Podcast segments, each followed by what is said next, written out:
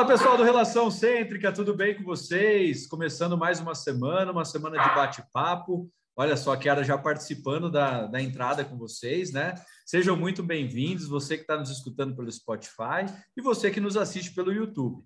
Olha só a honra que nós estamos recebendo aqui de novo, minha amiga, doutora Daniela Borba. Seja bem-vinda, Dani. Obrigada, Renzo. Sempre muito bom estar aqui com você, que é show, com esse jeitinho todo especial de ser. Prazerzão ah, estar aqui. Prazer é todo nosso. A Dani está retornando aqui para dar continuidade no assunto que é a apneia, né? A Dani falou de apneia em crianças no nosso primeiro bate-papo. Foi muito elogiado o nosso bate-papo, viu, Dani? Onde eu passo, aí, o pessoal gostou bastante. Que só, que é... eu tenho indicado ele para muita gente que vem tirar dúvida comigo, eu digo, corre lá no Relação Cêntrica. Ouve que está tudo bem direitinho. Ah, que bom, que bom.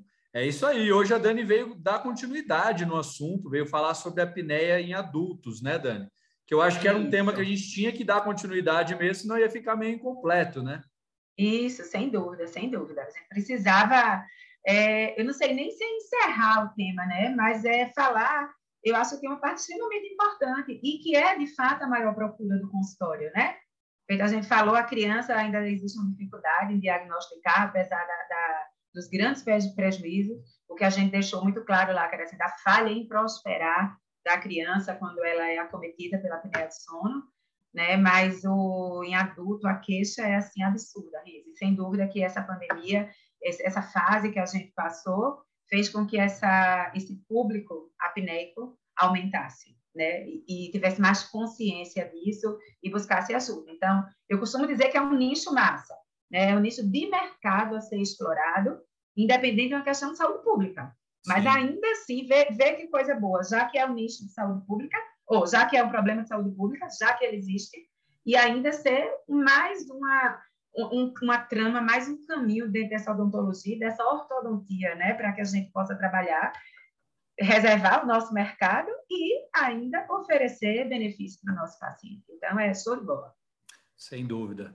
Ô, Dani, eu começo perguntando para você é, o que, que você acha interessante a gente abordar, de chamar de atenção para o pessoal, para o pessoal já começar ouvindo e, e, ouvindo mais sobre o assunto, né? Sobre o que é realmente a apneia, a definição disso e, e, e o que mais você pode falar sobre a apneia, né? Joia, Renzo, deixa eu fazer assim, vou começar a compartilhar minha tela com vocês, tá certo? bom, tá bom. Porque para quem estiver assistindo aí no YouTube, eu acho que fica mais didático, tá bom? Legal. E você que nos acompanha pelo Spotify, depois você dá um pulinho aqui no, no YouTube para ver todo o material que a Dani vai compartilhar aqui conosco. Só me diz se tu está conseguindo ver minha tela. Estou vendo sim, Dani. Está compartilhado Pronto, aqui com a gente. Eu, deixa eu tirar você aqui da minha, de cima isso. do meu texto. Pronto, show de bola. Então é isso, Renzo. Hoje eu resolvi trazer para o pessoal um enfoque maior, que eu sei que atrai o público que está assistindo, porque quando eu dou aula é, é, sempre muito. As pessoas têm muito interesse em saber de fato sobre o tratamento, né? Então, eu vim trazer aqui ó, esse tema da o aparelho intraoral como alternativa no tratamento, porque aí é onde está o nosso grande filão, o nosso grande acesso a essa doença, tá? E aí eu pretendo abordar aqui, vou definir para vocês, porque a gente precisa definir, né? Vou falar um pouco das indicações de quando a gente tem uma maior indicação do uso do aparelho, das nossas limitações com o aparelho intraoral, os tipos de aparelho que existem para isso, mas é claro que eu vou puxar a sardinha para o que eu gosto mais, né? Estou até para ser convencida sobre novos, novos usos. A gente vai ter agora aqui em Recife, é, de 8 a 11 de junho, eu estou inscrita num curso de sono, também só voltado para isso, que é realmente uma área que me encanta. Então, vamos ver se vai vir novidade por aí, mas hoje eu vou trazer o aparelho que eu mais uso, tá? Os efeitos colaterais, né? Se tem alguma relação com DTM, porque isso é, um, existe muito esse questionamento pelo volume do aparelho, né? Uhum. Se isso não geraria algum tipo de desconforto, de dor, ou desencadearia, desencadearia mesmo a discussão. E depois eu vou mostrar para vocês como é aí o passo a passo mesmo, o registro e um aparelho. Eu tenho um ah, vídeo de paciente com aparelho em posição, porque eu acho que é a cereja do bolo, né? É o que porque para quem nunca viu, fica muito muito abstrato a coisa Sim. do aparelho. Então, eu quero deixar isso mais palpável para quem está vendo a gente. Minha intenção é seduzir vocês, ouvintes, pelo tema, tá? Então, vou tentar fazer a coisa bem objetiva, bem direta, para que isso possa ser interessante para vocês. Tá bom? Legal, Dani. Vamos lá, então. Então, vamos lá. Vou começar aqui definindo. Eu mostrei isso lá na apneia quando a gente falou de criança, mas eu preciso mostrar aí, a gente vê nesse esqueminha, que numa respiração normal, né, e o paciente ali deitado, a gente tem a passagem de ar normal ali nas vias aéreas. Quando a gente começa a ter um relaxamento do tônus, que é que acontece? Esse espaço aéreo vai sendo diminuído pelo relaxamento dos tecidos moles naquela região e porque a língua começa a ocupar uma posição mais retroposta. E aí a gente começa a ter uma diminuição desse fluxo. Nesse momento, a gente começa a ter o danado do ronco, né? Olha é como só. eu costumo dizer que é assim, uma janela num lugar que está ventando, que você deixa uma frestinha aberta e aí que o vento passa e apita, né? Feito filme de terror. É isso. E não deixa de ser um terror tal do ronco, né? Então, é o espaço aéreo diminuir e como ele está diminuído, o ar passa vibrando. E aí o ronco é exatamente isso. E o que é que acontece? Esse ronco ele é uma obstrução leve do fluxo aéreo. A gente não tem uma obstrução total, diminui essa passagem. Então, ele não chega propriamente, o ronco por si só, ele não interrompe o sono, tá? De quem ronca, ele interrompe o ronco de quem, o sono de quem ouve, né? E ele não ah, de quem está dormindo, mas não, mas nem nem se nem, incomoda com isso. O roncador nem nem, mas o, o ouvidor, né, já é super ruim. E ele não muda os níveis de oxigênio sanguíneo, porque não tem não deixa de passar o ar, então é, não compromete o nível de oxigenação. E por conta disso, ele não prejudica o desempenho do indivíduo no outro dia. Tá? Isso é uma definição de ronco, segundo a Academia Americana de Sono, que digamos que é a nossa instituição referência. Então, o grande problema do ronco é para quem está do lado. Ele não traz prejuízos à saúde do roncador. Mas engraçado que ele, ele, é, ele atrapalha a saúde de quem está do lado. Isso que eu ia falar agora, ele atrapalha o sono. da outra pessoa, né? O Exatamente. dele tudo bem, mas o da outra pessoa que está do lado... Exato. Inclusive, Renzo, é muito comum chegar no meu consultório o paciente acompanhado do cônjuge e o cônjuge querendo muito mais o tratamento do que o paciente. Fala, né? não, eu pago, eu, eu pago, pode né? fazer tipo que assim, eu pago. Vá, faça o que for preciso, doutora, porque eu quero é resolver. E aqui, nesse outro esquema, eu tenho um, é, é, uma ilustração de quando há uma obstrução total. Então, a língua e a musculatura repousam de maneira tal que obstrui essa passagem. Então, não há passagem, a gente só fica ali da obstrução para baixo com a presença do dióxido de carbono, tá? que era o que a gente devia eliminar. Então, no final das contas, como é que a gente caracteriza uma apneia? Né? A gente diz que é uma a, a, síndrome da apneia obstrutiva do sono, que é essa, o que quer dizer essa siglazinha aí, SAUS, é uma doença do sono que é caracterizada por episódios repetidos de obstrução, seja completa ou parcial das vias aéreas durante o sono. Só que tem que resultar em redução de saturação sanguínea, de oxigênio e ela tem associada aos episódios aí da obstrução os despertares, né? É através desses despertares noturnos que ela para. E ainda bem, porque se não houvesse esses micro despertares, se ele não acontecesse, morria. Porque é isso que faz com que a pessoa acorde e retome a respiração, né? E por definição, esses episódios eles têm que demorar pelo menos 10 segundos. Quando ele dura menos que isso, não é considerado um episódio de apneia. Inclusive, quando a gente faz a polissono, se ele não durou, se a polissonografia não determina que ele durou pelo menos 10 segundos, ele não é contabilizado como um episódio, tá? Então, ele tem que provocar obstrução, dessaturação, né? ou seja, compromete a oxigenação sanguínea e tem que durar pelo menos 10 segundos, tá? E aí, Renzo, baseado nisso, nessa quantidade de episódios que a gente tem, a gente vai classificar a apneia. Isso aqui, essa classificação é extremamente importante na hora da gente indicar o nosso aparelho. Por isso que eu trouxe de volta ela para cá no episódio de hoje. A gente diz que quando ela é, tem entre 5 e 15 episódios, 14,9, né, a gente está diante de um quadro de apneia leve. Quando isso vai entre 15 a 30 episódios, né, a gente está diante de uma apneia moderada. E quando a gente tem mais de 30 episódios, isso é por hora, tá? quer dizer que a gente está diante de uma apneia grave. Então, dependendo de como a gente está dentro dessa classificação, a nossa terapia ortodôntica, a nossa intervenção odontológica vai ser mais ou menos efetiva. Mas trago boas notícias que eu vou guardar para o final, para que vocês fiquem até o fim comigo. Eu não sou desse. Então a gente diz aqui em Recife, eu não Bem sou desse. É isso aí. Né? Aguardem.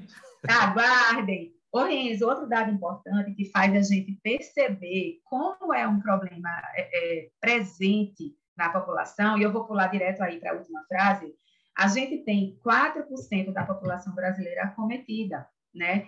E isso é um número muito grande se a gente considerar o nosso censo, né? Então, em 2020, 4% significava 8 milhões, 463 mil pessoas e 58. Então, assim, é muita gente acometida pela doença. E vamos combinar que a gente está diante de um quadro clássico de subdiagnóstico. Porque Sim. quantas pessoas têm apneia e não são diagnosticadas? Exatamente. É porque exatamente. não entendem, não sabem disso, dessa doença, e porque tem muitas pessoas despreparadas para o diagnóstico, né? Porque eu acho que até comentei na aula lá, a primeira, que assim, não é que você seja obrigado, eu sou dentista, eu tenho que tratar a apneia do estômago, não. Mas eu preciso identificar para que eu possa indicar essa pessoa. Né? Sem né? dúvida, a gente, a gente recebe dúvida. esse paciente muito frequentemente. E a gente mexe na boca, a gente mexe com aparelhos que ajudam a aumentar o espaço aéreo.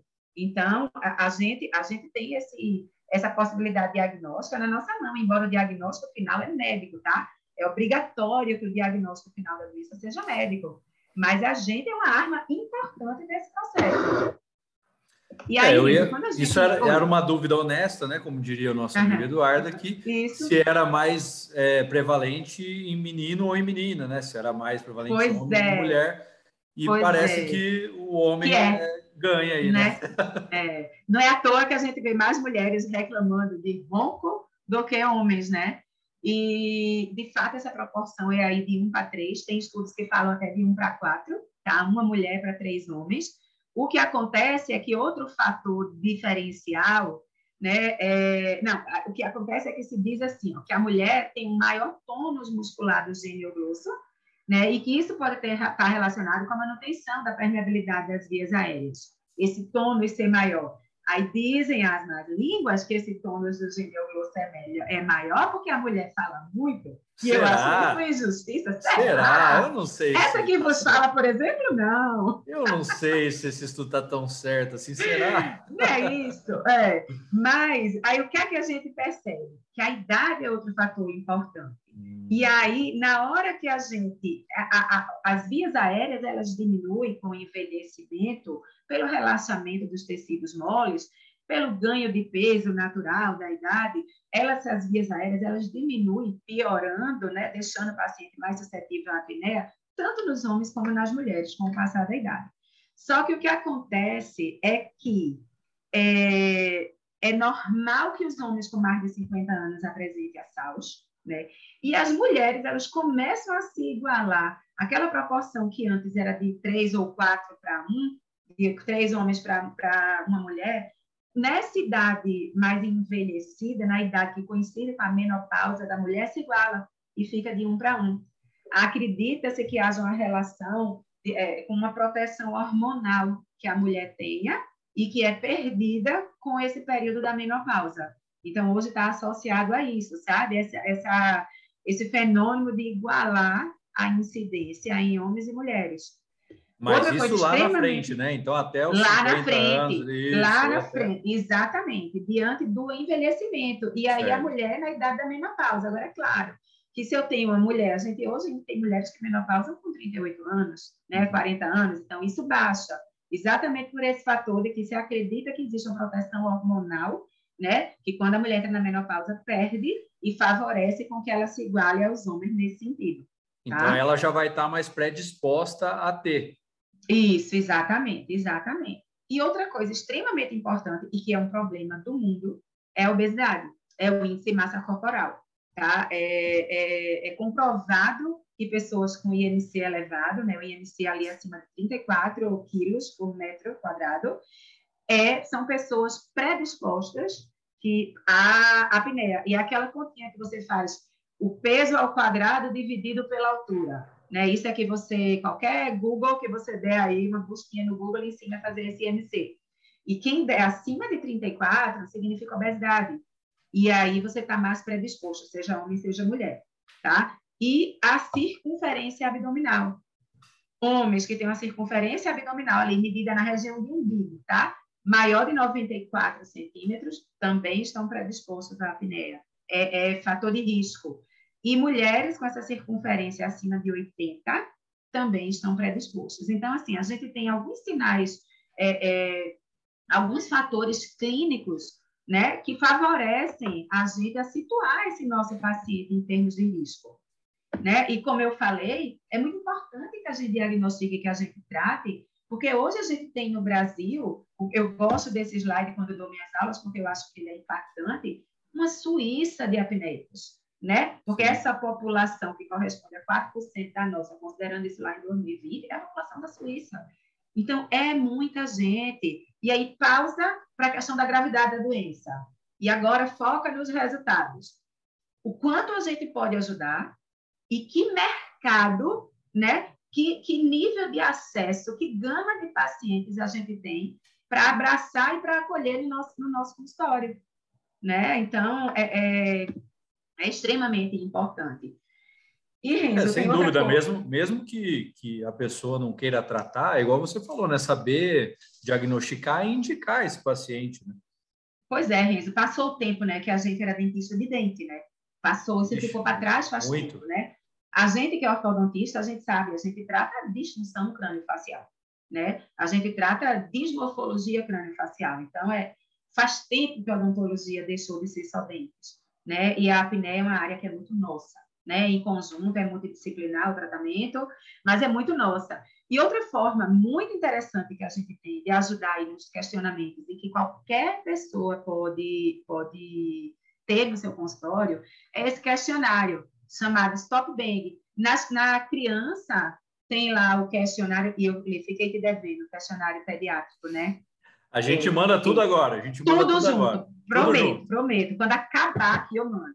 E aí, o que, é que acontece? O, esse Stop Bang é um questionário direcionado para adulto, tá? E ele é validado no Brasil, assim como o questionário pediátrico, e entra naquele rol de uma coisa extremamente simples que a gente pode fazer para como forma de diagnóstico, como forma de triagem para encaminhar teu paciente para uma polistono, para encaminhar para outro outro médico para dar o diagnóstico, né, para um médico, e ele é muito simples de ter no consultório. E o que é que ele mostra?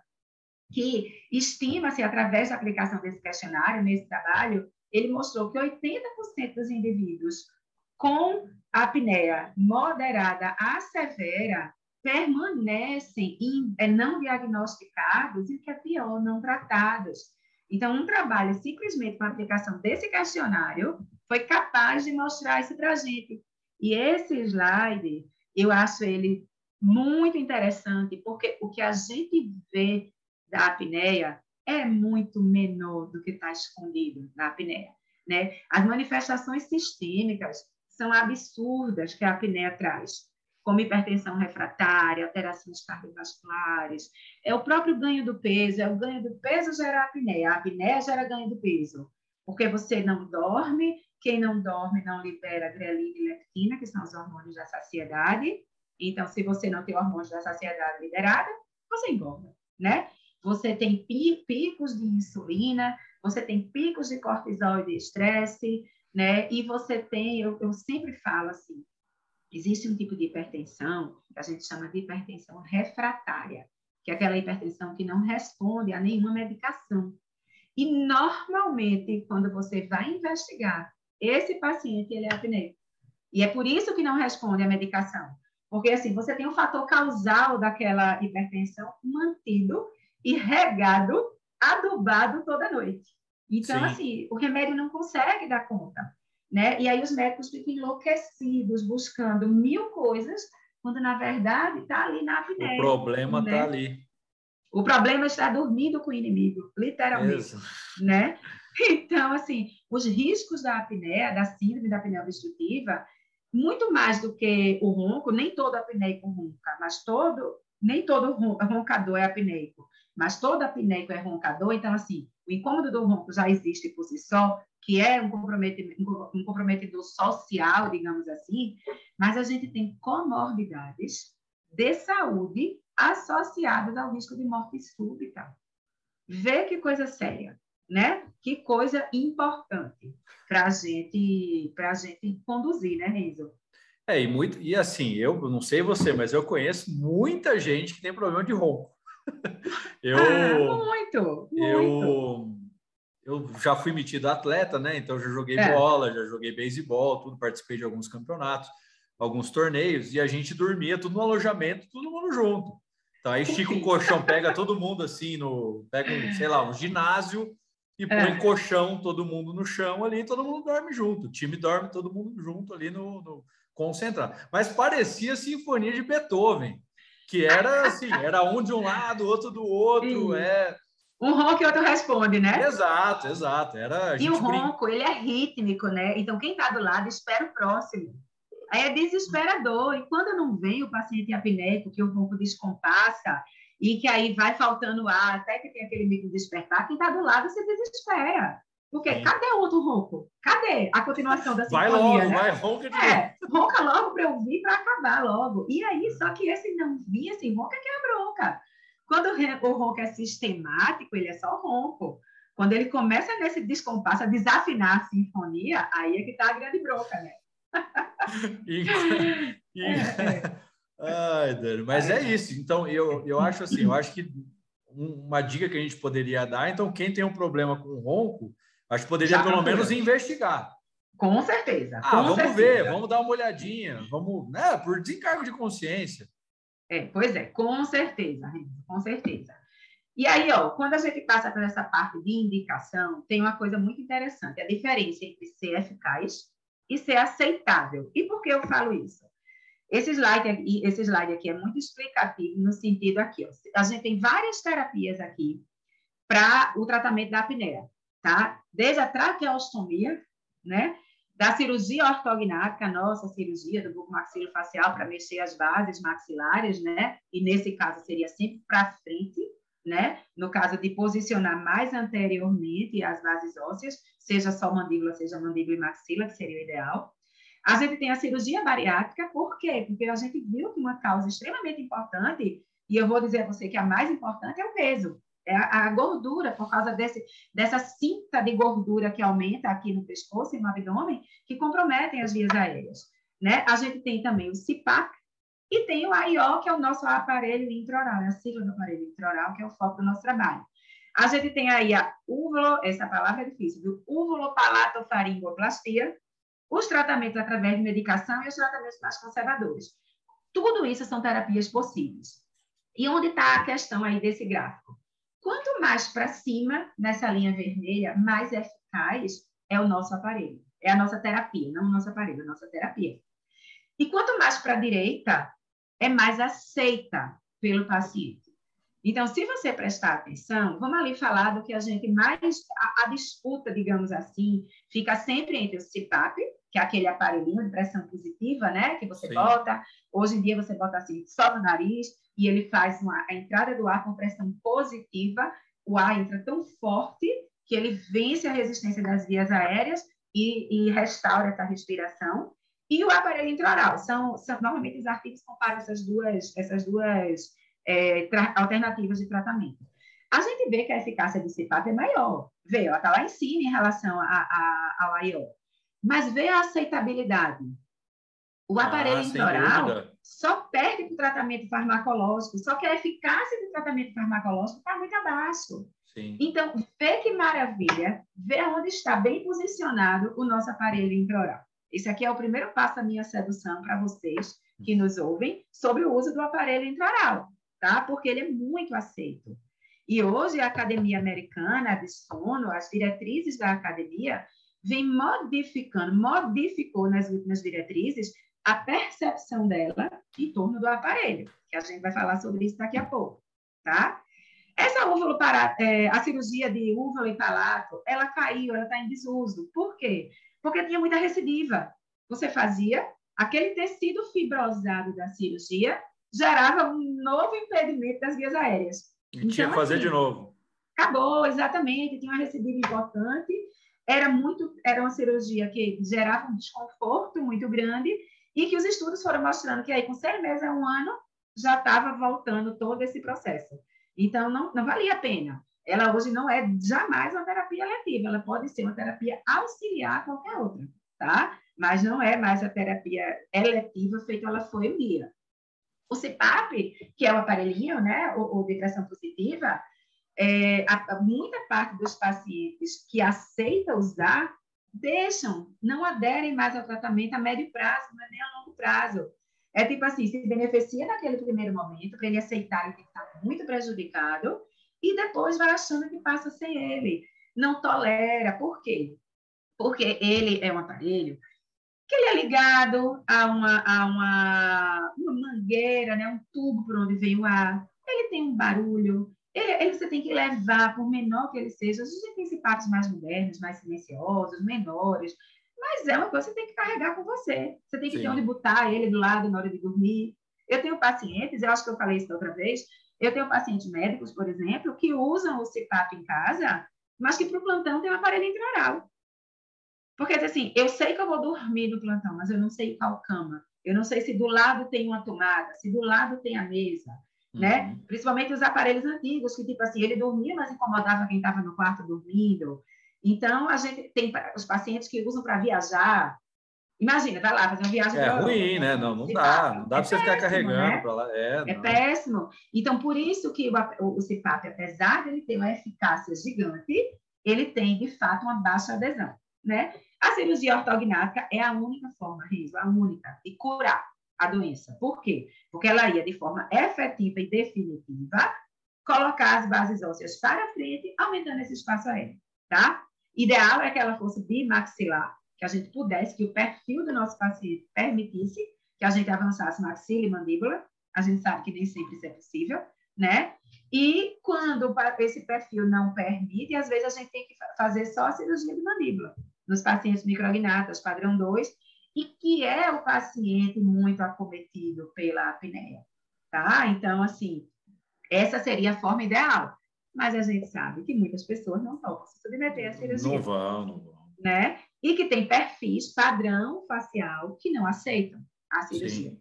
necessária, né? Então, aí a gente vem para os nossos aparelhos intraorais queridíssimos, que é que eles fazem? O que é que a gente espera deles? A gente espera que diminua a frequência e intensidade do ronco, a frequência dos episódios de apneia, melhore a qualidade de vida do portador da, da apneia, aumenta a concentração de oxigênio arterial, que é o grande problema da apneia, essa redução de saturação, diminui a, so, a sonolência diurna, que é a parte social, que fica extremamente comprometida, prejudicando as pessoas no trabalho, levando a risco de acidentes automobilísticos, a prejuízo no, no, na, nas relações. Imagina, tu tá com um casal, tá lá. É, você, eu tenho um paciente que você está falando com ele, quando você está explicando, se você não muda o tom da voz, ele vai dormindo. E aí tu tá ali, um casal. E aí você está falando com seu marido digníssimo e ele começa a dormir, você falando ódio mortal, né? E, na verdade, o pobrezinho é apneico. Então, vai dormindo. A manutenção da tranquilidade, a calma, faz com que aquele paciente embale no sono rapidinho. Né? Então, é de fato muito comprometedor. E eles Sim. são principalmente bem tolerados. Tá? Então, esses seriam é, é, os grandes benefícios. E aí, Renzo, eu te digo que aqui a gente tem a pergunta do milhão. A indicação desse aparelho, né? Para quem eu vou indicar? Então, eu. É, ele, ele serve para todo mundo, Dani? Ele, ele é um aparelho é. que serve para todas as pessoas ou não? Ou a gente tem algum tipo de restrição para esse tipo de aparelho? Tem. A gente tem alguma restrição, mas que as diretrizes da Academia Americana de Sono vêm aumentando esse leque para mesmo quando a gente não está diante de um paciente ideal. Então, vê, o que seria aquele paciente ideal? O paciente tem a resistência das vias aéreas superiores, é isso que esse, essa siglinha quer dizer, resistência das vias aéreas superiores. O paciente do ronco, show de bola, porque o ronco vai parar, tá? E os, os pacientes portadores de apneia leve e moderada. Aí tu vê aí no final que o meu apneia severa eu deixei três interrogações, não deixei nem só uma. Porque, em princípio, eles não estão indicados para apneia severa. Por quê? Porque a gente precisa de algo mais efetivo e seria uma indicação clássica do CIPAP. Beleza. Só que o que é que acontece? Adianta o CIPAP ser a melhor indicação se ele não for usado? Nada. É, exato. Né? Exato. Se reso... é exatamente esse slide que você está mostrando agora. Se ele resolveu o problema do ronco. Né, isso. Já... Então, assim, já foi. Então, não adianta a gente. É claro que se uma paciente está de apneia severa, eu vou indicar ele para o CIPAP para qualquer aquelas outras alternativas. Mas o aparelho intraoral, ele é uma opção até para esses pacientes quando eles não aderem ao outro tratamento. E foi isso que eu falei que a Academia Americana de Som lá na, é, mudou nas últimas diretrizes. Lá na frente vai ter um slide sobre isso, mas hoje eles entendem que o aparelho intraoral, ele deve sim ser indicado nas apneias severas, desde que não tenha havido adesão a outro tipo de tratamento. É tipo assim, se eu não posso trabalhar com o ideal, eu vou trabalhar com o que me é possível. Sem dúvida. Sem e dúvida. aí muda nosso, o, nosso, o nosso objetivo em relação a sucesso, tá? Então, assim, para a gente finalizar essa parte, para o ronco, o aparelho intraoral é o padrão ouro, tá?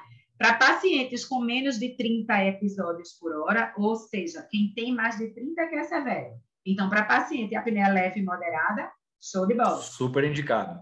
Super. Para pacientes, é claro que a gente indica e a gente observa, a gente faz uma evolução, a gente não bota o aparelho e manda o paciente embora. Faz um controle.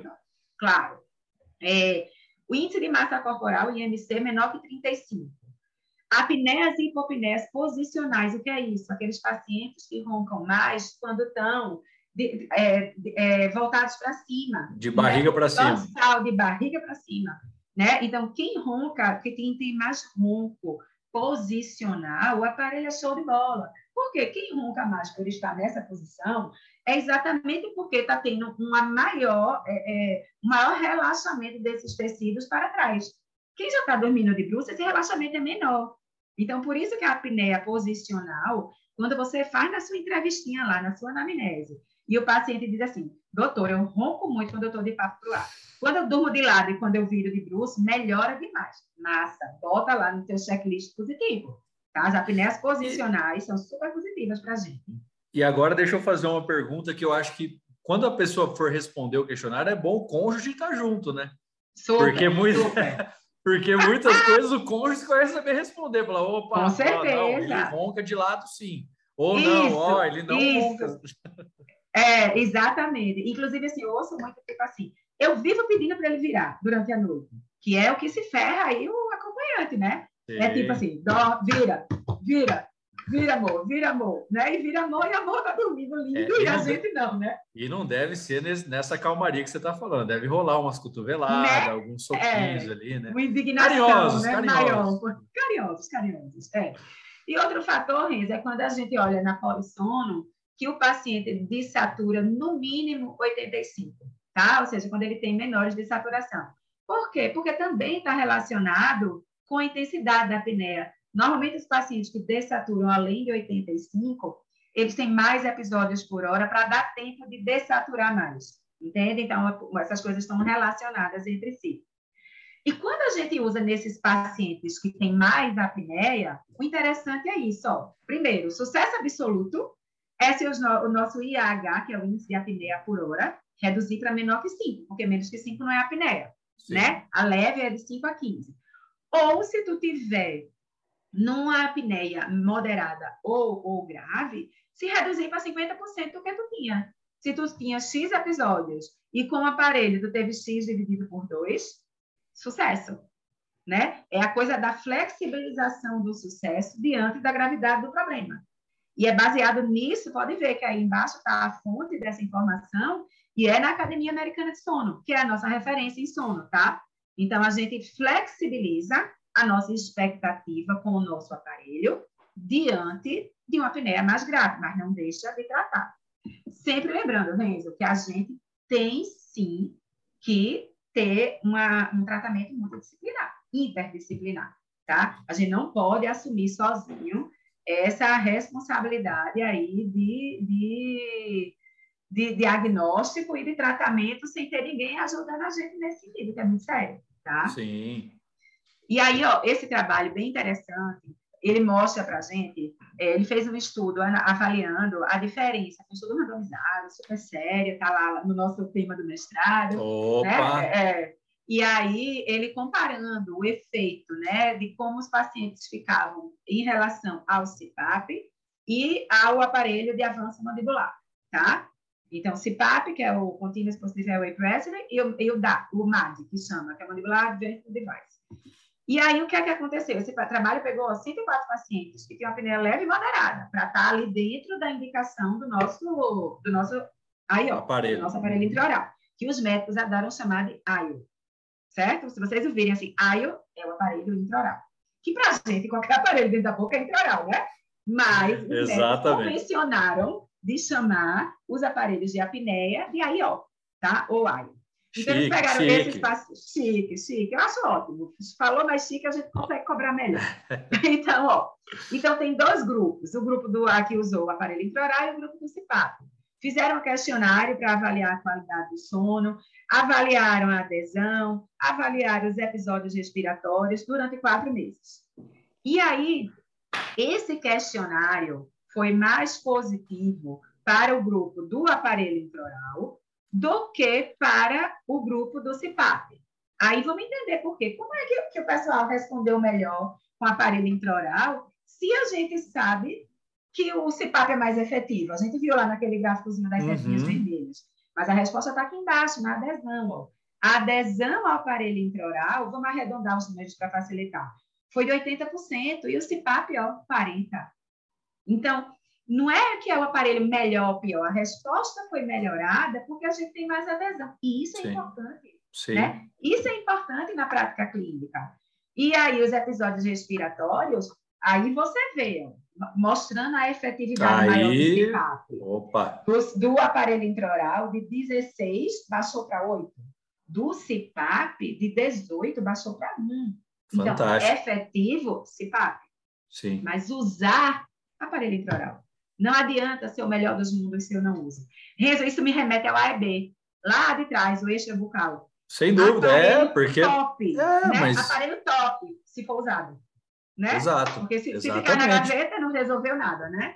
Exatamente. Então, não é inteligente que a gente institua terapias que não sejam utilizadas pelos nossos Não pacientes. sejam aceitas, né, pelos nossos é pacientes. É isso, exato. E aí esse trabalho mostra que, tem, que o aparelho intraoral ele deve sim ser considerado uma melhor opção de tratamento do que o CPAP nas apneias leves e moderadas. E lá na frente, a, a Academia Americana de Sono vem dizer que a gente usa também nas graves quando não houver adesão por questões como essa desse trabalho. Esse trabalho, inclusive, é de 2020, tá? O novinho. Novinho, é. E aí a percepção de valor que faz o paciente usar esse aparelho, né, está relacionada com custo-benefício, tipo assim, por que ele é tão mais usado do que o CPAP? Porque ele me oferece um bom resultado de dormida, de estar disposto amanhã, e nem me atrapalhou tanto hoje. Sim. Nem foi tão complicado hoje. Então, o amanhã e o hoje, o benefício do amanhã com o custo de hoje é muito positivo. Né? Então, por isso que ele é tão aceito, sabe? E qual vai ser a limitação do nosso aparelho? Que eu acho que é importante a gente saber. As apneias, as apneias severas e as obesidades mórbidas, as obesidades acima de 40. A gente vai ter que trabalhar essa questão do emagrecimento com o nosso paciente. Não adianta eu instalar um aparelho que fica massa se meu paciente não emagrece, tá? A efetividade vai estar comprometida, tá certo? Então, a gente precisa trabalhar essa conscientização. Por isso que eu estou dizendo aqui desde o começo, é interdisciplinar. Não tem para onde correr, tá? E aí a gente entende aí o IMC acima de 40 quando a gente fala de obesidade grau 3 tá? Antes disso, a gente vai topando. Até a obesidade grau 1 está super show, é dos pacientes que respondem super bem, tá? E foi para apneia grave, obesos mórbidos, ideal que seja o nosso CIPAP. Mas vamos combinar, nunca usei, nunca experimentei, mas tenho certeza que não é uma boa coisa, né, Renzo? Ah, não, nem um pouco confortável, né, Dani? Até pela, é, é. Pelas, pelas dificuldades que você mesmo falou aí, de carregar, de barulho. Isso. Não, imagina tu no começo de relacionamento. Não, não dá, né? Não dá. Né? É não, você... não, combina, né? Não combina. Eu né? acho que você não vai seduzir, seduzir muito a pessoa, né? Não vai. Eu creio que não também. e aí, ó, esse gráficozinho eu acho massa, mostrando aí, em relação ao tratamento com, a, com os aparelhos intraorais, a gente tem uma predição de sucesso em torno de 60% a 70%, que é muito bom. E a de falha é de 30% a 40%, né? E o que, como, é, como é que a gente identifica esses pacientes não responsivos? A gente viu aí primeiro os pacientes de obesidade, né? A gente viu os pacientes com apneia mais grave, né? A gente vê também esse trabalho mostra aí comorbidades associadas com a síndrome da, da apneia, né? Mostrando que a insônia, por exemplo, um paciente insone, ele tem uma dificuldade maior em aceitar o aparelho, e aí a gente precisa tratar de forma combinada. Né? Eu tenho uma aluna que ela foi minha aluna aqui em Recife, mas ela mora numa cidade perto. E ela encantou-se pela parte de apneia e começou a tratar. E ela vem recebendo muita gente lá na cidade dela, que é uma cidade grande, Caruaru, conhecida aqui Olha, que legal. Estou indo para lá amanhã da aula, inclusive. E aí ela está assim meio que referência lá em Caruaru. Ela tem feito muito. E ela um dia mandou para mim assim, profa, estou aqui com um paciente que está me dando um trabalho. E aí eu disse ela, perguntas sobre outras coisas associadas. E na hora, quando ela, ela, ela é foi excelente aluna, hoje ela é especialista, já foi excelente aluna, muito organizadinha, mas eu disse assim, tu perguntou sobre insônia? Porque quando ela foi me falando a história do paciente, me remeteu um paciente insone. E por quê? Porque quem tem dificuldade de dormir, de engrenar no sono, você está com um aparelho volumoso dentro da boca, é mais um fator que atrapalha. O insônia se incomoda com a luz, se incomoda com o pingo da chuva que está batendo na janela. Por quê? Porque ele está acordado, tem dificuldade de entrar no sono. Então, a percepção do aparelho é muito negativa para ele. Então, quando tu está diante de um paciente em sono, você precisa é, é, trabalhar junto isso, e aí com a parte medicamentosa, talvez, uma terapia farmacológica para ajudar nesse sono, o indutor do sono, né? Para poder fazer com que isso fique, é, com que ele vença essa parte da insônia e consiga ter o benefício do aparelho. E aí, depois que ela falou com o e começou a trabalhar a parte do sono, da indução do sono, que a gente pode sim, enquanto dentista, trabalhar a medicação de indução do sono, ele super aceitou a terapia. Ah, que bom! Tá? É, é. Outro trabalho mostra também com o tamanho da língua. Né? Esse trabalho estudou, eu não vou detalhar o trabalho, mas viu que os pacientes, né, 70% dos pacientes que foram submetidos ao tratamento tiveram boa resposta, e aqueles que não responderam bem, os 30% que não responderam bem, tinha a ver com a, a língua, com o tamanho da língua. Então, é outra coisa importante, a gente tem classificações do tamanho da língua, do quanto ela obstrui as vias aéreas, né? E isso é uma coisa importante, é um dos predictores de sucesso para a gente, tá? Porque, assim, o aparelho induz a uma mudança de forma na língua, dependendo do tipo de aparelho. Porque na hora que ele projeta, né, Renzo, que ele faz esse avanço, esse avanço, ele estende essa musculatura, então ele interfere na postura da língua. E quanto mais efetivo o aparelho for nessa mudança de postura da língua, melhor entendeu? Mais efetivo ele será também para resultado. E esse outro trabalho, eu estou colocando trabalho, porque eu sei que nosso público aqui é o público, quem vai prestar atenção, quem vai ouvir um, um, um podcast, quem vai ouvir né, atrás de um canal, está buscando, é, além do, da clínica, mas está buscando que aquilo, aquela informação Não, sem dúvida. evidência, eu acho, né? Eu acho muito então, importante. Então, eu acho que é importante para as pessoas entenderem que a apneia e o tratamento odontológico é ciência, sabe? Não é empirismo, não é achômetro. A gente não está de gaiato né, nesse meio, né? Sem dúvida. E esse trabalho, ele mostrou aí os pacientes com apneia submetido ao aparelho, ao, ao avanço mandibular com, com os aparelhos intraorais e mostrando o resultado né? E foi feito o é, polissono desses pacientes antes e depois do aparelho e tomografias com paciente então, em decúbito dorsal para ver o, o, tamanho do espaço aéreo daquele paciente, né? Então, com esses exames, foi investigada as dimensões das vias aéreas e também, através da tomo, né? E as características do sono através da polissono. E aí se viu os pacientes nessas posições, o decúbito dorsal, central e lateral, né? Se avaliou aí uma imagem do atomo com avaliação das vias aéreas, é muito legal. Tem trabalhos que comparam, assim, tomo antes, tomo depois, né? E aí esse trabalho mostrou que quanto mais alta a constricção das vias aéreas, e você vê isso na hora que você tem um exame desse, ele mostra para você exatamente onde está a maior obstrução, melhor a resposta ao seu tratamento, tá? Segundo, esse trabalho mostrou também para a gente que os pacientes que têm essas vias aéreas constrictas, porque eles têm desproporção maxilomandibular e não por tecido mole obstruindo ali, também tem melhor a resposta. Por quê? Porque na hora que você avança essa mandíbula, você tem era, a, a, a era porque essas, essas bases estavam desproporcionais, ou seja, minha mandíbula estava retrogradada. Na hora que eu faço esse avanço, ainda que temporário, mas durante o sono, show de bola. Sim. Né? Então, muito, muito bom. E os exames, aí no final ele mostra de maneira acessória aí que não, não existia uma veracidade das informações quando se considerava a cefalometria. Por quê? Porque é um exame bidimensional, né? Então, você não vê volume de vias aéreas, é um exame linear, tem sua validade? Tem. É, foi uma alternativa por muito tempo, mas, de fato, não é o, o, o melhor exame.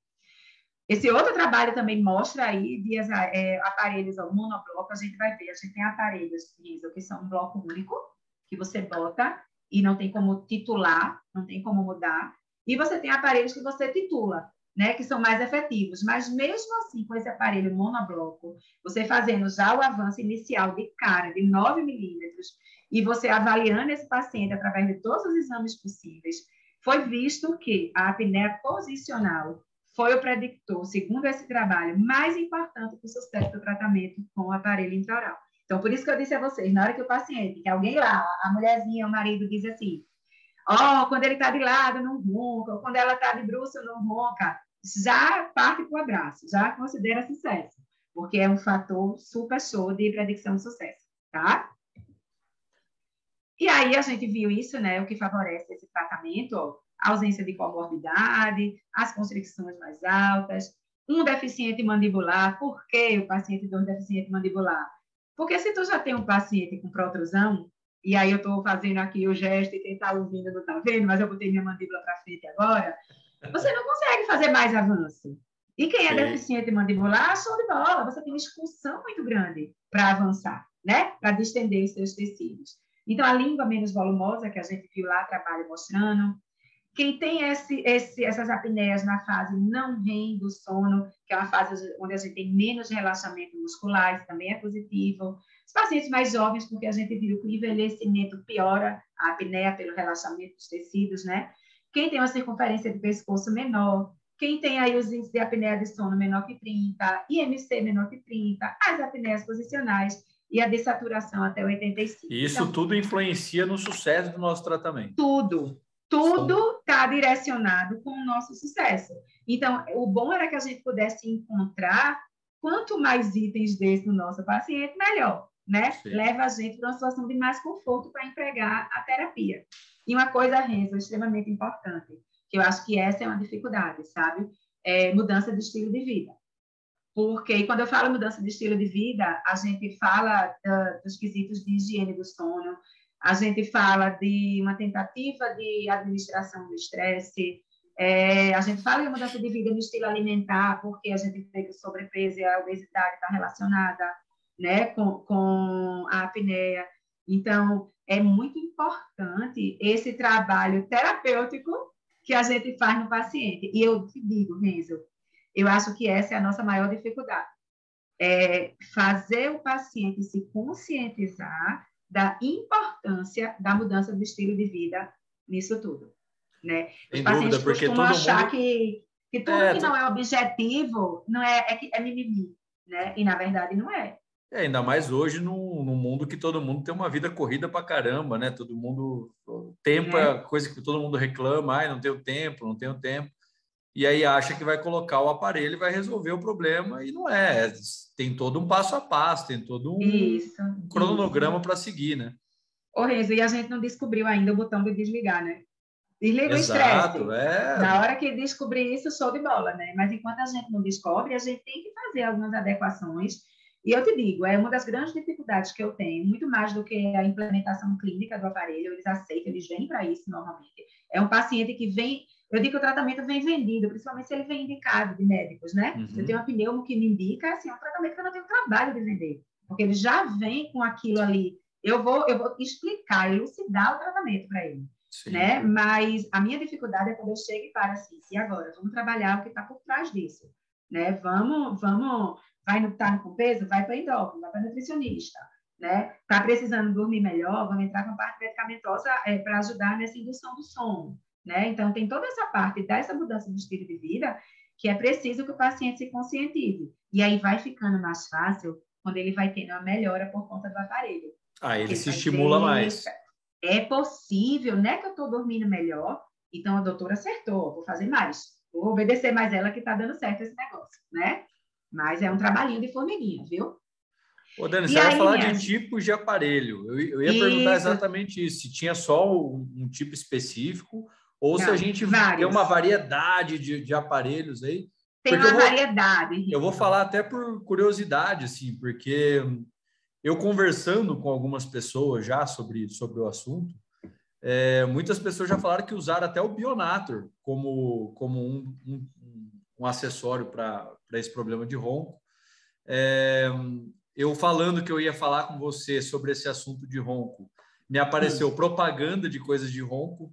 Então, quer dizer, é, é, apareceu um piercingzinho que o pessoal ah. põe aqui no nariz aqui, parece um, não sei, não sei, é. não sei falar. Parece aquele negócio mas... que, que jogador usa para melhorar a respiração. Né? Exato, que abre as vias, as vias nas... É. Isso, exatamente. Mas abre a passagem de ar inicial, né? Isso. E é, lá as vias aéreas é obstruídas. É aqui, é aqui. Ele, então, atleta é... usa muito isso. É um Sim. clipe, ele, ele tem É um clipezinho, exatamente, exatamente. É, e aí ele faz, esqueci o nomezinho desse agora. Então, ele aumenta só a região de aqui, na narina, na entrada das vias aéreas. Mas lá na parte onde é responsável pela apneia, zero. Não adianta entrar muito aqui, tem que conseguir passar. Exato. Entendeu? O problema é a passagem, a obstrução da passagem, entende? E aí, outra coisa que me apareceu também, que eu até fiquei um pouquinho preocupado, falei, rapaz, isso aí vai matar o pessoal, porque é uma é. faixa que você coloca do queixo aqui para você não abrir a boca. Então, quer dizer, a pessoa vai respirar como? Se ela não vai, não vai conseguir abrir a boca para respirar. É, é, Matou a é, pessoa. É, é a tentativa, essa faixa, eu já vi. É uma tentativa louca de fazer o quê? Impedir esse relaxamento, esse retroposicionamento mandibular por conta do relaxamento que existe naturalmente durante o sono. Então, é tipo assim, é uma manutenção na marra, através de uma faixa. Amarra, né? amarra. É, na, na, é, é bronca. tem, tem louco para tudo, né? É, então, se, se tá aí no mercado é que alguém está consumindo. Alguém compra, né? Alguém compra, exatamente. Tá não é que alguém vende, alguém compra, porque senão não estaria mais, né? É verdade. Então, ó, vê quantos aparelhos a gente tem né, uma infinidade de tipos de aparelhos odontológicos, de fato, sem ser amarração, sem ser clipe nasal, aparelhos de fato intraorais. A gente tem uma infinidade, tá? Tem aparelhos pré-fabricados que você só esquenta, bota na boca e molda. Tem aparelho com parafuso expansor aí no canto inferior direito da tela. Eu usei muito esse Clearway, esse aparelho que está com um contorno amarelinho até o contorninho da foto. Então, tem diversos tipos de aparelhos. É, aparelhos tituláveis ou não, todos intraorais. E aí vai muito de acordo com a preferência de cada um. É claro que cada um tem suas particularidades, né? Então, a gente tem aparelhos que elevam o palato. Eles têm como apoio um botão para elevar o palato do paciente e para simular a cirurgia de, de, de palato e aumentar o espaço aéreo ali na entrada. Mas, assim, muita náusea, muito incômodo. Então, assim, é um aparelho pouquíssimo utilizado. Tem os retentores linguais, vai mostrar uma foto aqui. Isso, assim, é uma opção, por exemplo, para paciente desdentado, né? Uma, porque ele faz uma pressão da língua, uma pressão negativa da língua, mantendo a língua presa aqui na frente, aumentando o espaço aéreo, sem deixar ela posicionar. Só que perde, essa pressão é perdida durante a noite e machuca a língua do paciente. E a gente tem os queridinhos aparelhos intraorais de avanço mandibular, vulgo AIO, né? o AIO. Aí a gente tem os não individualizados, esses que você compra no mercado, bota ali, vai no Google, Mercado Livre, vai comprar, vai chegar, você vai esquentar, vai botar na boca para como se fosse protetor do esporte, uhum. né?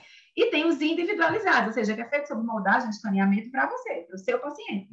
E ainda dentro desses individualizados, que vocês podem ver que já está no azul mais escurinho, eu, eu fui detalhando o que é melhor, Dentro elevador, retentor e aparelho intraoral já está mais escurinho ali o aparelho. Não individualizado, individualizado, eu estou vendo que faltou um V, os individualizados. E dentro dos individualizados, a gente tem os monoblocos e os tituláveis. E os monoblocos, né, você constrói já naquele avanço extra power, em média 7 milímetros, e coloca no seu paciente. E os tituláveis que você vai aumentando de acordo com a necessidade do paciente, tá? Então, ó, só para vocês conhecerem, o retentor de língua seria aí nesse esquema né, de pressão para a língua. para paciente desdentado, com saúde bucal precária, mas ele perde essa pressão negativa e termina fragmentando o sono do paciente de de novo, né? Porque na hora que ele perde essa pressão, o aparelho desencaixa, a língua vai para trás e o paciente acorda para voltar. Então, fragmentou, acabou essa proposta, né, do aparelho.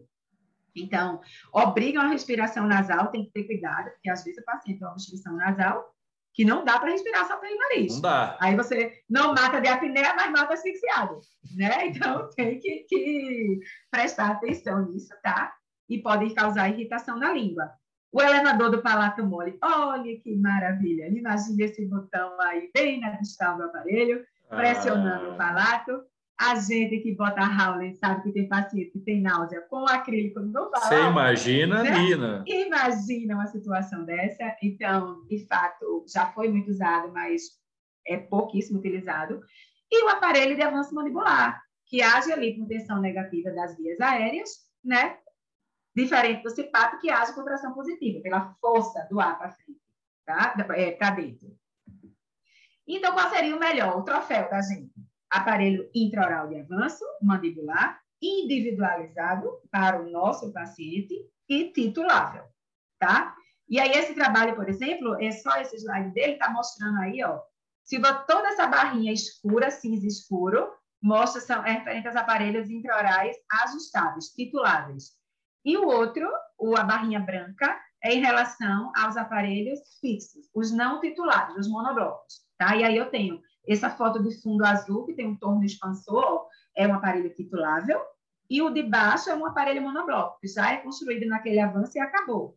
E aqui mostra a efetividade. Nesse gráfico, você vê que a, a, a coluna cinza está sempre muito acima da coluna branca, é mostrando verdade. muito mais a efetividade do aparelho titulável em relação ao aparelho monobloco, tá? Então, eles vão. A gente agora, a gente, vamos entrar aí na parte clínica, pessoal. Ele é baseado, esse aparelho intraoral, ele é baseado na capacidade protrusiva do paciente. Por quê? Porque ele funciona às custas da protrusão. Então, se tu chega para chega você, um paciente que é 3 prognata, e que ele já não tem, que você manda ele fazer a protrusão e ele já não tem mais protrusão para ser feita, não vai funcionar. Uhum. Né? Um dia desse eu atendi um paciente e ele tinha uma protrusão de 2 milímetros. A máxima protrusiva dele mudava da habitual, né? Da máxima intercuspidação para a máxima protrusiva, 2 milímetros. Não tem indicação. O que é que a gente faz nesse, nesse momento, quando esse paciente tem menos do que os 5, que é um predictivo de sucesso para a gente? A gente tem essa discussão de pelo menos 5. Nessa né? diferença entre a máxima intercuspidação e a máxima protrusão que o paciente consegue fazer.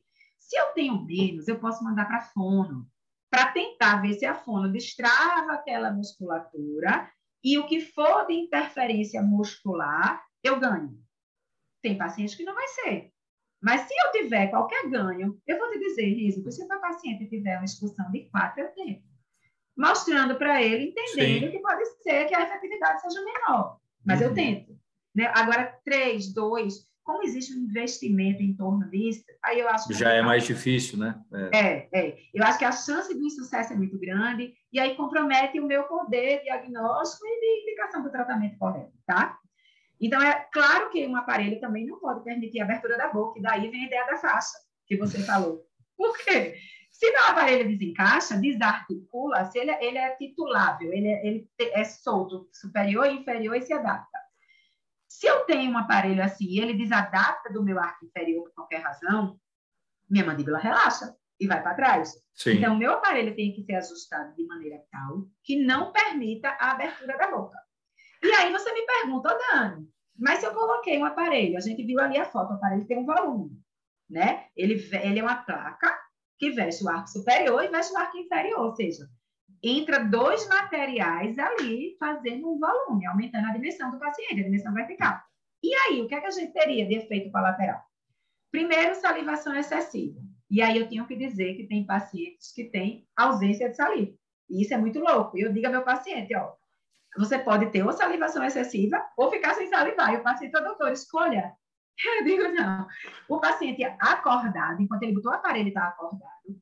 A presença do aparelho né, o cérebro entendendo essa presença, estimula a produção de saliva, porque é tipo assim, um corpo estranho. Mas depois que dorme, Aí, normalmente, a, a referência é de secura. E ah, o que é pelo, é bom disso? Pelo menos não vai babar no travesseiro, né? Não é isso, não é isso, porque enquanto tem mais saliva, está acordado. Mas, isso, tanto isso quanto um desconforto muscular que pode acontecer no primeiro momento na ATM e muscular mesmo. Porque tu vai trabalhar agora o paciente para posição de avanço, igual quando a gente bota para pulsor na clínica ortodôntica. Sim. E aqueles dentes doloridos ao acordar. Quando a gente faz um tratamento, quando a gente usa uma placa biorelaxante, é normal que no, no, no despertar os dentes estejam doloridos. Mas vê a maravilha. Os estudos mostram para a gente, não é só minha, minha experiência clínica, não é de que esses sintomas têm uma remissão em volta de em, em torno de uma semana. Então, a gente tem que explicar para o nosso paciente para que ele não se assuste, né? A gente mostra para ele, ó, é, você pode ter isso, isso e aquilo outro, mas você vai sentir que isso melhora em uma semana. Porque se você não diz e ele sente, isso complica a tua adesão ao tratamento. Ó, a doutora nem me disse, mas eu estou sentindo dor, né? E aí esse trabalho mostrou a eficácia do, de um dos tipos de aparelho intraoral, que era o que eu usava muito, esse ClearWay, tá? Foi um trabalho feito aqui na Faculdade de Odontologia, até que eu me formei né, na FOP, e ele usou um dos questionários da escala de Epworth, que mostra a pessoa em situações cotidianas, para avaliar a efetividade. E esse aparelho, além de mostrar efetividade, trouxe para a gente essa resposta ó, de que alguns pacientes relatavam salivação excessiva, é, desconforto muscular na ATM, dentes coloridos, é, dolor, coloridos, ó, doloridos ao acordar, mas que esses sintomas entravam em remissão de 5 a 7 dias. Então, assim, era um processo adaptativo do aparelho. A gente explica para o nosso aparelho, paciente, quando a gente coloca é, o aparelho fixo, o alinhador. É, mas eu acho que como qualquer aparelho, né, que vai usar, sim, começo, né? uso de elástico, claro, enfim, como claro. qualquer acessório que você for. O que é preciso, o que é preciso é que a gente explique né? Que a gente antecipe essa situação para o paciente. E aí, depois, esse trabalho mostrou que não houve é, diferença estatisticamente significante na resposta do CPAP e do AIO para o tratamento do ronco e apneia. Por quê? Por o AIO ter uma boa adesão. Então, mostra que esse aparelho intraoral, ele é, de fato, uma abordagem terapêutica mais facilmente tolerada né, pelos pacientes e que é, sim, uma excelente alternativa ao CPAP exatamente por isso por essa tolerabilidade, tá certo? Facilitando a adesão. Esse trabalho de 2021, fresquinho ainda, oh, cheirando fresquinho. a papel, né? Mostra o tratamento da apneia moderada com o CPAP e o avanço é, mandibular. Só que esse trabalho vai mostrar é, se teve diferença de oxigenação ali na pressão endotelial através do uso do aparelho, tá? Então, esse aparelho é, separou os pacientes desses grupos, né, do CPAP, do MAD, MAD é a mesma coisa do AIO, tá? E que viu esses pacientes que tinham ausência de tratamento para pressão arterial, tá? E fizeram exames para avaliar como era aí essa, essa oxigenação sanguínea. Todos eles tinham apneia leve, né? E um subgrupo com uma, indivíduos com apneia leve e um subgrupo com apneias maiores já do que, do que isso tinha que dormir pelo menos quatro horas por noite. Com o aparelho, pacientes em 18 a 65 anos, independente da idade, massa corporal abaixo de 35, ou seja, o que é que esse, esse trabalho está dizendo, ajudando vocês? Que eles pegaram um grupo suscetível ao bom resultado do tratamento, tá? E o que é que foi visto? Que tanto o, o, o, o grupo que usou o CPAP como o que usou o aparelho intraoral reduziu a apneia e hipopneia tá? Durante seis, avaliado com seis e com 12 meses. Depois, ele avaliou também que o grupo do CPAP teve os níveis de oxigênio no sangue mais elevados do que o aparelho intraoral. Por quê? Porque ele faz uma pressão positiva, ele bota o ar para dentro, o paciente querendo ou não querendo. Né? É, eu digo que o CPAP ele faz um estupro das vias aéreas no melhor dos sentidos, no momento que empurra esse ar para dentro a qualquer custo. O aparelho é titulado até que o ar seja uma, tenha uma pressão positiva tamanha que consiga vencer a resistência das vias aéreas, tá? E o trabalho mostrou também que esse grupo do aparelho intraoral teve mais horas de tratamento por noite e melhor adesão ao tratamento que o CPAP. Então, mais um trabalho mostrando para a gente que a adesão é sempre melhor ao tratamento com aparelho intraoral, apesar de, da efetividade do CPAP ser maior.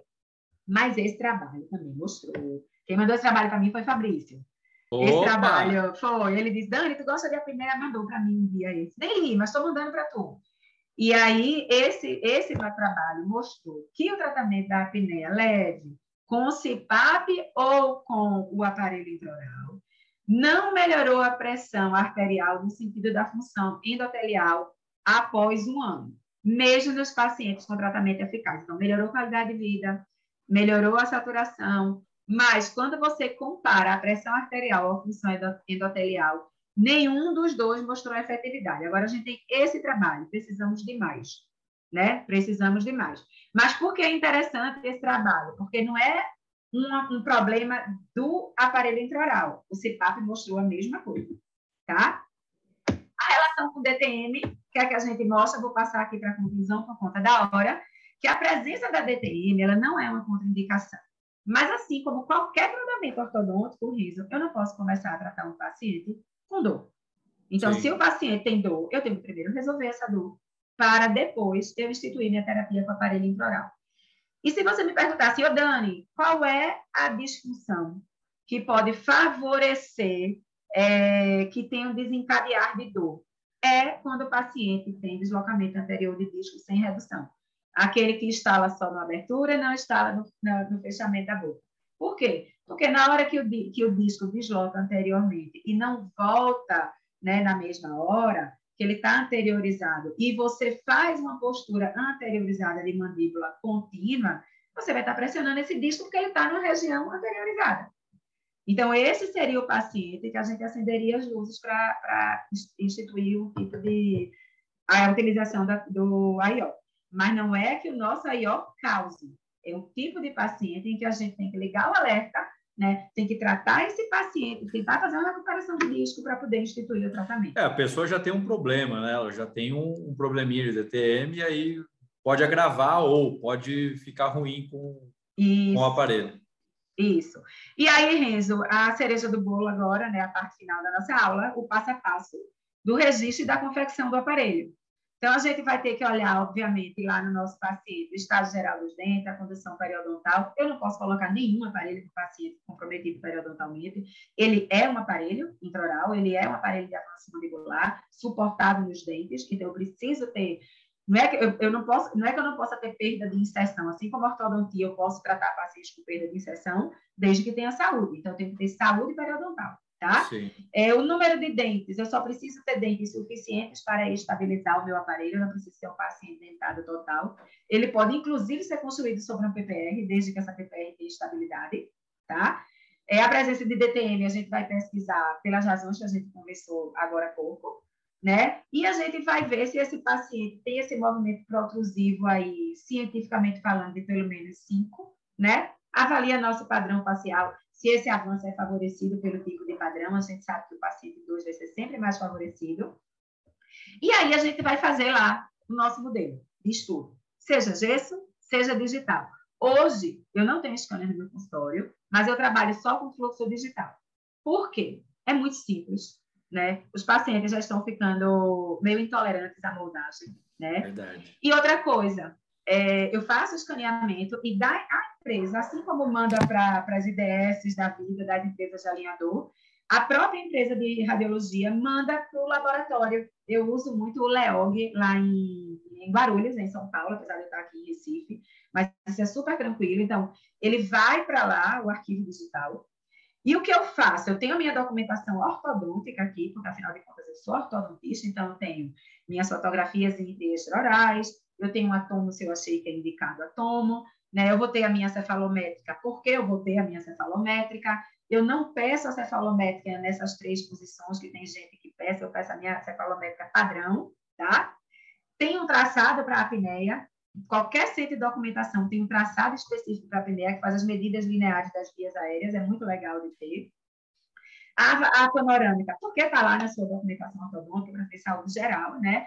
E uma ficha periapical do jeito que a gente trata paciente em ortodontia. Se tiver comprometimento periodontal, ficha periapical para a gente avaliar. Fiz isso. Esse modelo digital vai lá para o meu, pro meu laboratório. Tá? Chegou, recebeu. E aí eu vou fazer dois registros do meu paciente no consultório. Eu vou usar um garfinho. Deixa eu ver se é o próximo slide é ele. Pronto. A gente tem esses garfos para mensuração, que é o original, é o George Gouge, e a gente tem um genérico, tá? Da MR Advanced, que é o GoPro. E eles têm, vocês veem que eles são medidinhos aí, né? Ele tem, ele é numerado, de 0 para 10 de um lado e do 0 para 10 do outro, tá? E nesse, nesse medidor, deixa eu só mudar aqui o negócio para mostrar, depois eu volto. A gente acopla, ó, esse medidor. Ah, o medidor já é a cera ali. E aí eu acoplo o meu, a minha cera para eu fazer o meu registro na posição de máxima, na posição de avanço e na que eu quero construir. Aí, qual é a maravilha minha? Deixa eu voltar aqui. A minha maravilha em relação ao escaneamento digital. Eu não, eu não fiz modelo.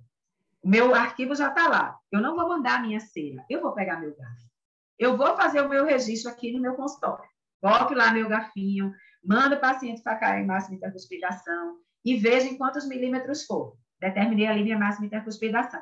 Agora eu mando meu paciente outro o máximo que ele conseguir. Treina com o paciente, sabe, Renzo? Faz umas três vai. Vai ele, treinando ele, colocando, avançando. Porque senão, daqui a pouco ele avança mais. Ele sempre avança mais quando você pede mais uma vez. E até ele entender, eu boto o espelho na frente dele para ele entender para onde é que ele tem que levar. E aí você marca lá a sua máxima propulsiva. Nessas duas medidas, vamos chutar aqui valores. Eu tinha menos 3 e eu fui para o 5. Menos 3, 0, 5. Então, eu andei 8 milímetros. A minha protrusiva, a minha saiu de menos 3 da máxima e foi para 5 na minha máxima protrusiva. Eu tive uma expulsão de 8 milímetros. O que interessa para o meu laboratório não é 3, menos 3, 5, nem 8.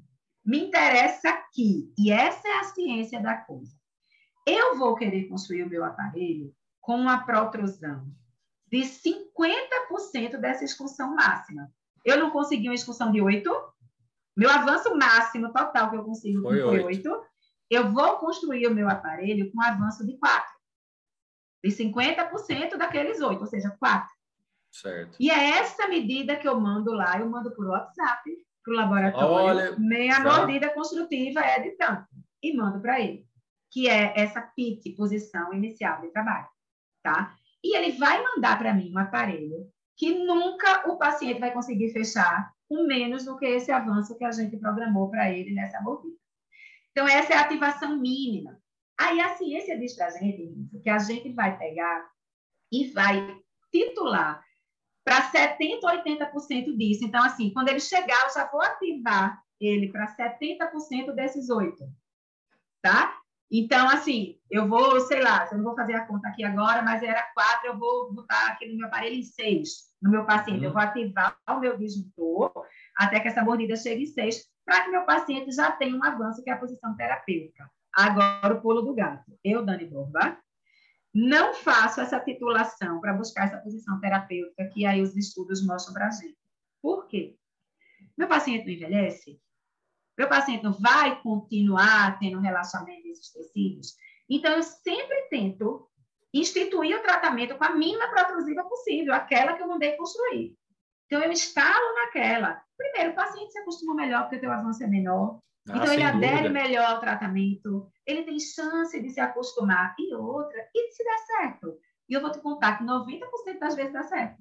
Ele Aí. já para o ronco, já relata a melhora. E aí eu tenho carta nas mangas para o envelhecimento do meu paciente. Inclusive, eu uso isso como ferramenta de venda, a durabilidade do tratamento, né? Uhum. Hoje, essa, hoje não, é, quinta-feira, quarta-feira passada, eu instalei um aparelho que aí a esposa do, dele foi comigo, ela que foi para lá com ele, era depois de 15 dias de uso que eu reavaliei, e ela foi para me dizer assim, doutora, olha, porque ele, doutora, não sei se está adiantando, Aí ela me disse: é, olha, ele roncou de só de 0 a 10.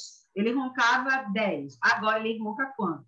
Aí foi muito engraçado, porque ela fez 5. Parece que ela leu o artigo de reduzir para 50%, né? Ele hoje ronca 5. Só que, doutora, em dias esporádicos. Opa, aí eu olhei para então ele já, assim, o que é isso? Ô, seu fulaninho, vamos aí re reconsiderar tudo. O senhor está num baita sucesso. O senhor lembra que eu nem titulei seu aparelho ainda? Que o senhor não está usando nenhuma da capacidade que esse aparelho tem para a gente, nananã. E aí ele já saiu de lá entendendo o sucesso do tratamento. Eu ativei um mero, um mísero milímetro e mandei ele para casa e mandei ele me ligar caso continuasse os roncos acontecendo. Estamos aí já na quarta-feira, né? Hoje. Não teve ligação, ligação nada. Opa, Ou seja, então... sete dias. Então, né? Então é isso, sabe, Renzo? Eu sempre estabeleço essa posição terapêutica mínima para que eu tenha a possibilidade de executar um novo avanço com envelhecimento. Esse fluxo eu já falei como é que acontece, né? Se fosse o, o convencional, a diferença é que você ia mandar o modelo de gesso e esse garfinho, tá? Montado em articulador. E a conduta clínica para a gente? A gente vai reavaliar o paciente em 7, 15, 21 dias. Se a gente precisar fazer essas titulações, a gente vai fazendo milímetro a milímetro para não é, é, sobrecarregar essa musculatura, né? E o que é que a gente faz para avaliar sucesso? A gente repete os questionários diagnósticos para esse paciente ali depois de seis semanas, né? Para ver como ele se comporta em relação à sonolência diurna, além, obviamente, da, da, de quem dorme com ele vai estar dizendo para Sendo. Né? E a gente pode, Renzo, pedir essa polissono que a gente chama split night, que é metade da noite com o aparelho, metade da noite sem, para a gente avaliar, né? Como foi. E depois tu acompanha teu paciente ali seis meses ou uma vez por ano, tá? A gente ensina, Renzo, para eles terapia de suporte, exercícios musculares, eu entrego isso escrito para o paciente, sabe? É, de é, botar a mão no rosto, espalmar e tentar direcionar a mandíbula em direção à mão, fazendo uma força contrária com a mão. Bota a mão aqui na minha bochecha direita, esquerda. Empurro contra o rosto e tento com a mandíbula levar na direção contrária da mão. Então, são formas da gente treinar essa musculatura para que ela não tenha incômodo. E, na verdade, se a gente faz o paciente não ter dor, eu melhoro a adesão ao tratamento. Vou te contar agora a experiência clínica, porque tem a ciência e tem a experiência clínica. Os pacientes fazem isso pouquíssimo. Por quê? Porque não tem incômodo. Aí, esse mesmo paciente disse para mim, doutor, ele é bem responsávelzinho, um senhorzinho bem massa. E aí ele disse para mim, doutora, eu só fiz dois dias, viu? Porque não doía. Aí, tudo que bem, bom, é, então é, ótimo, é. mas você já se precaveu e passou ah, o segredo do sucesso é que o avisado sai barato, o combinado sai barato. Né? Você não fica de um dentista imprudente e irresponsável que não sabia dos efeitos colaterais. E aí a gente tem que explicar para o paciente tudo isso, o que é que eu espero, o que é minha predição de sucesso para aquele paciente especificamente, né? É, quando é que a gente que, que ele vai voltar para mim para eu controlar aquele aparelho, ver a adaptação, né? É, sobre custos, a maneira que você vai cobrar esse seu aparelho. É um tratamento que dá para você cobrar legal, porque você faz uma entrega muito grande né, de qualidade de vida e, e, e a gente vende a entrega, a gente vende nosso resultado, né? Para o paciente. E as diretrizes também do sono dizem que para os pacientes apneia, para os pacientes de ronco, a gente não precisa nem pedir polissono, quando é só ronco, né? Eu não preciso outra polissono, eu só quero saber se parou de roncar. E para o uhum. apneico, a gente pode sim pedir uma nova polissonografia com três ou quatro meses do começo, tá? E aí eu quero passar para o tipo de aparelho que eu gosto, que é esse aqui. Por que eu gosto desse? Vê que o expansor dele é na frente, Renzo. É, uhum. ele tem um parafuso expansor no arco inferior e tem essa plaquinha, essa equiplan, essa rampinha de Bingler, que é onde o aparelho encaixa no superior, tá? E aí, o, o aparelho, ele é isso, ele faz esse tipo de encaixe. O aparelho disjuntor, o expansor, ele está preso de um lado, ele só ativa de um, fazendo a protrusão, e ele se encaixa nessa rampa. Vocês vão entender melhor agora quando eu passar o fio. Nessa foto, paciente com a boca fechada, ele está com o aparelho na boca. Então, é extremamente confortável, tá? Ali eu pedi para ele mostrar para que a gente pudesse ver. E aqui uma vista lateral. Mostrando os dois aparelhos. E aqui que a gente tem o videozinho. Vê o encaixe. Vamos ver.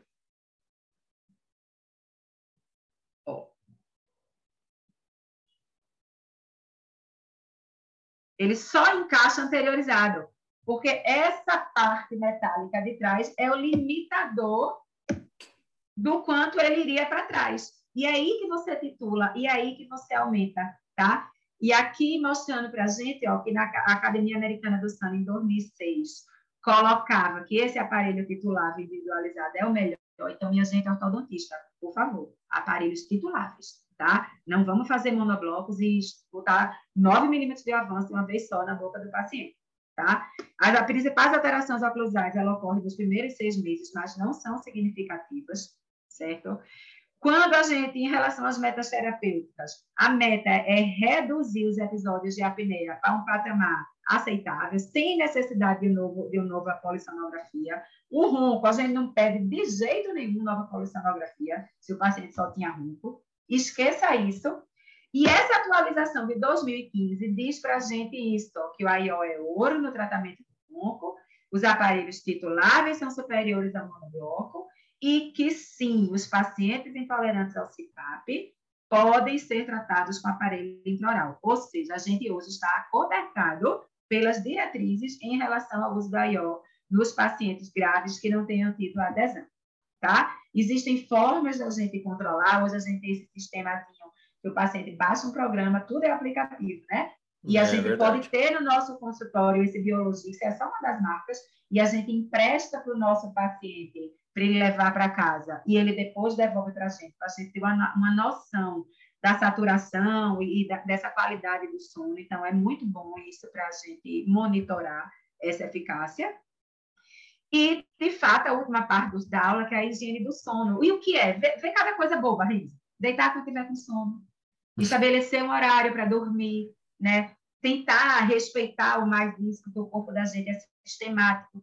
Evitar trabalhos ou atividades que não sejam relacionadas com a história de dormir, tipo a gente no mestrado vai fazer na hora de dormir as coisas ruim, né? Temperatura agradável, tentar ter uma prática de exercício regular, investir num ambiente seguro para dormir, tranquilo, quieto, com pouca luz, né? Não beber álcool perto das horas de dormir, nem cafeína, nem refrigerante. A gente tem a ilusão mesmo de que o álcool é relaxante. Não. O álcool ele é estimulante, ele derruba a pessoa mas ele estimula o processo ativo do sono, atrapalhando essa qualidade, tá? Vou tomar uma cervejinha só para relaxar. Uma vai lá, mas que isso é estimulante, não ajuda, atrapalha, tá? A qualidade. É, então, evitar fumar nessas horas, ter tempo de, de comer até a hora de dormir, para que tenha tempo de digestão. Digestão é um processo ativo. Ela força o corpo para trabalhar, né? Sem dúvida. Então, isso, isso. Então, a gente precisa ter esse cuidado com a higiene do sono, né? Entender que nós somos o responsável pela avaliação dessas condições anatômicas, por confeccionar os aparelhos, mas também por compreender os seus limites, né? E controlar os efeitos colaterais. Para você instituir um tratamento, você tem que saber controlar esses efeitos colaterais. E aí, a gente lembra, eu acho que isso é muito impactante, eu andei botando isso no meu Instagram à época e assim, recebi alguns comentários de pacientes desesperados por conta disso, mas é muito verdade. A apneia são gotas de morte. E ela pode demorar, mas ela está contribuindo para abreviar a vida dos nossos pacientes. E meu penúltimo slide é esse. Vê que coisa massa, Renzo. A ampulheta, por onde a areia do tempo escorre, disfarçada em número 8, está lá passando, né? Quando inativa, ao deitar-se para dormir, ela assume a forma geométrica do infinito.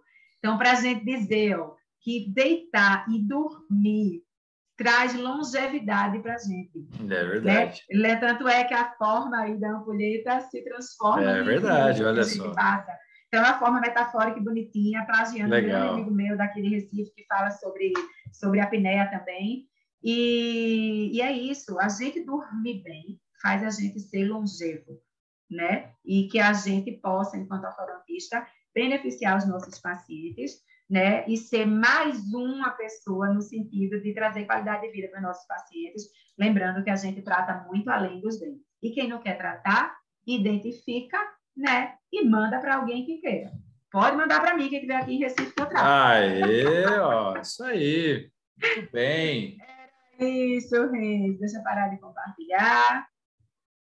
Terminou Muito que a gente bem, estendeu um pouquinho aí, mas é muita coisa para falar, muita coisa para entregar. Eu tenho certeza disso, mas e, eu acho é... muito legal você ter passado esse passo a passo para a gente é... entender como funciona, para a gente ver Isso. como que é o, o, o, trâmite, né? todo o processo de, de fazer o aparelho, de você mandar para o laboratório. Uma dúvida que eu fiquei, Dani, é, não são todos os laboratórios que trabalham né, com, com esse tipo não, de aparelho. Então, não. Então, você precisa ter alguns que Precisa. já tenham essa manha, que já tenham esse, essa expertise de trabalhar. Tem dois que eu gosto muito, o Ortolab e o LEOG.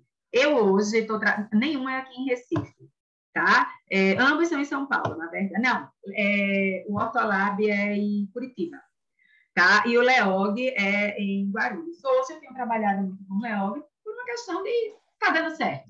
E né? laboratório não é assim. Laboratório. Sim, você, é, você a gente vai até a próxima briga, aí muda, né? Aí muda, Exato. aí volta contigo, né?